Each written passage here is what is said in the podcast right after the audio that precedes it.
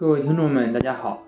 今天主要讲一讲，在校期间是否可以参加学生科研项目。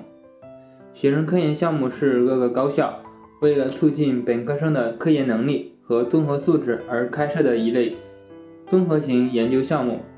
其主要目的是让学生在课余之余参与简单的科研活动，促进他们的个人成长。可以这样说，所有的学生科研项目都是比较容易结题的。一般只需要要求发表一篇论文，获得一项专利等等。以大学生创新创业训练计划项目为例，它又分为了创新训练计划和创业训练计划项目两大类。而在创新训练中，又分为了自然科学类和人文社科类两种。我们可以根据自己申报的课题，来选择合适的类别去申报。当然，除了这个教育部主办的学生科研项目。大家也可以申请学校内设立的校级学生项目，还有各个中科院所设立的科创计划项目。大三的时候申请最为合适。以大创项目为例进行讲解，其他学生项目的类型也是通用的。首先就是根据通知，自行寻找小伙伴们主动参加项目，然后寻找指导老师，共同确定一个申报的项目题目。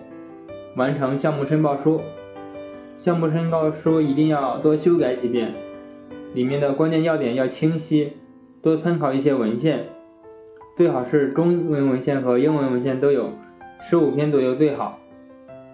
项目申报书写完之后，一定要找指导老师进行参考和给出修改意见，然后根据修改意见修改自己的申报书。对于指导老师的选择，应该尽量挑选。教授和副教授级别的老师，因为他们一般都比较有经验，手上的项目也很多，同时课题组里面的研究生师兄师姐也比较多。如果以后有在项目中有不懂的问题，就可以直接找实验室的师研究生师兄和师姐们请教。紧接着，项目申报书修改和调整结束之后，就是等待立项的结果了。如果没有被立项，也不要气馁，可以用这个项目申报校级的其他项目，或者参加下一年的申报。